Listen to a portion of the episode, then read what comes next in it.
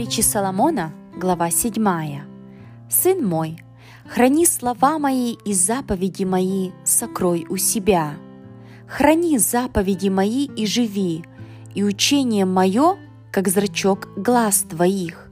Навяжи их на персты твои, напиши их на скрижали сердца твоего.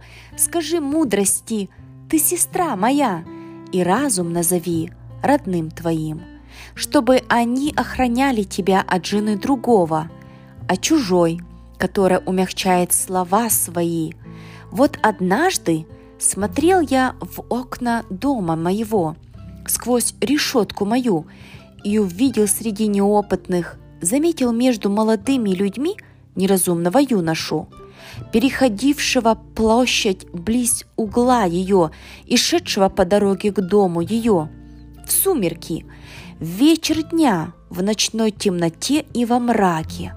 И вот навстречу к нему женщина в наряде блудницы с коварным сердцем, шумливая и необузданная.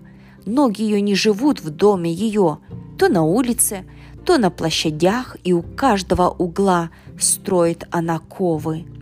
Она схватила его, целовала его и с бесстыдным лицом говорила ему, «Мирная жертва у меня, Сегодня я совершила обеты мои, поэтому и вышла навстречу тебе, чтобы отыскать тебя, и нашла тебя. Коврами я убрала постель мою, разноцветными тканями египетскими. Спальню мою надушила смирною алоем и корицею. Зайди, будем упиваться нежностями до утра, насладимся любовью, потому что мужа нет дома. Он отправился в дальнюю дорогу, Кошелек серебра взял с собою. Придет домой ко дню полуночи. Множеством ласковых слов она увлекала его, мягкостью уст своих овладела им. Тотчас он пошел за нею, как вол идет на убой и как олень на выстрел. Доколе стрела не пронзит печени его, как птичка кидается в селки и не знает, что они на погибель ее.